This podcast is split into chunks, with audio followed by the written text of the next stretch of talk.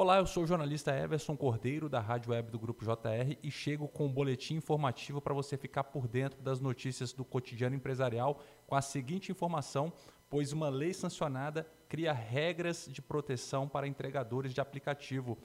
Regras que valem enquanto durar a emergência em saúde causada pela pandemia. O presidente da República sancionou recentemente um projeto de lei que estabelece regras emergenciais de proteção a entregadores de serviços de aplicativo durante a emergência em saúde pública causada pela pandemia de Covid-19.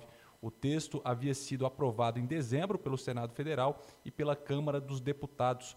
Segundo a proposição legislativa, a empresa de aplicativo de entrega deverá contratar seguro contra acidentes sem franquia em benefício do entregador para cobrir exclusivamente acidentes ocorridos durante o período de retirada e entrega de produtos.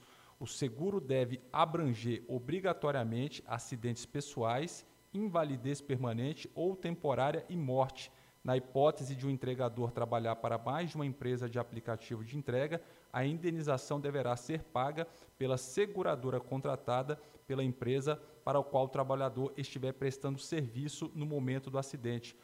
Outra exigência da nova lei é que, uma vez diagnosticado com Covid-19, o entregador deverá receber uma assistência financeira por parte da empresa de aplicativo durante o período inicial de 15 dias esse prazo poderá ser prorrogado por mais dois períodos sucessivos de 15 dias, mediante apresentação de exame RT-PCR ou laudo médico que constate a persistência da doença.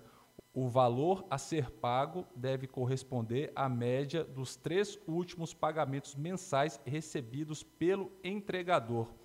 No quesito prevenção, a lei prevê que a empresa de aplicativo de entrega deve fornecer ao entregador itens como máscaras, álcool em gel ou outro material higienizante para proteção pessoal durante o trabalho. Isso poderá ocorrer por meio de repasse ou reembolso de despesas. Pelo descumprimento das regras, a nova lei estabelece punições que vão de advertência até o pagamento de multa administrativa de 5 mil reais por infração cometida em caso de reincidência.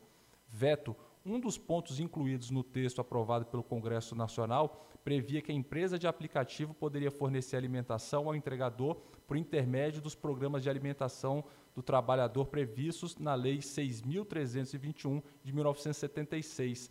Essa lei permite às empresas deduzirem do imposto de renda o dobro das despesas com alimentação do trabalhador. Este trecho, no entanto, foi vetado pelo presidente da República. A justificativa é que a medida acarretaria renúncia de receitas sem acompanhamento de estimativa do seu impacto orçamentário e financeiro e das medidas compensatórias. Esse foi o boletim informativo da Rádio Web do Grupo JR. Não deixe de ler o informativo que você recebe diariamente e siga o Grupo JR nas redes sociais. Grande abraço e até a próxima.